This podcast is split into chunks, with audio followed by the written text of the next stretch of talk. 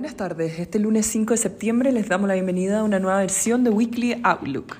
Los mercados globales mostraron rendimientos negativos, con los desarrollados cayendo un 3,3% y los mercados emergentes un 3,4% bajo el cierre del viernes previo. Entre los principales eventos que movieron a los mercados se encontraron comentarios por parte de oficiales de la Fed, en los que descartan recortes en las tasas para el próximo año, reafirmando su compromiso en contener la inflación.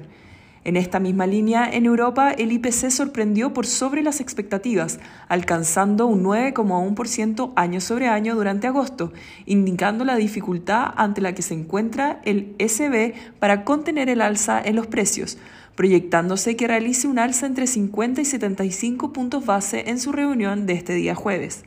Adicionalmente, fueron reportados datos de empleo en Estados Unidos, en los que las cifras oficiales superaron las expectativas con una creación de 315.000 nuevos puestos de trabajo por sobre el consenso del mercado que estimaba 298.000. Por otro lado, la tasa de desempleo se eleva de 3,5 a 3,7% ante el aumento en la tasa de participación.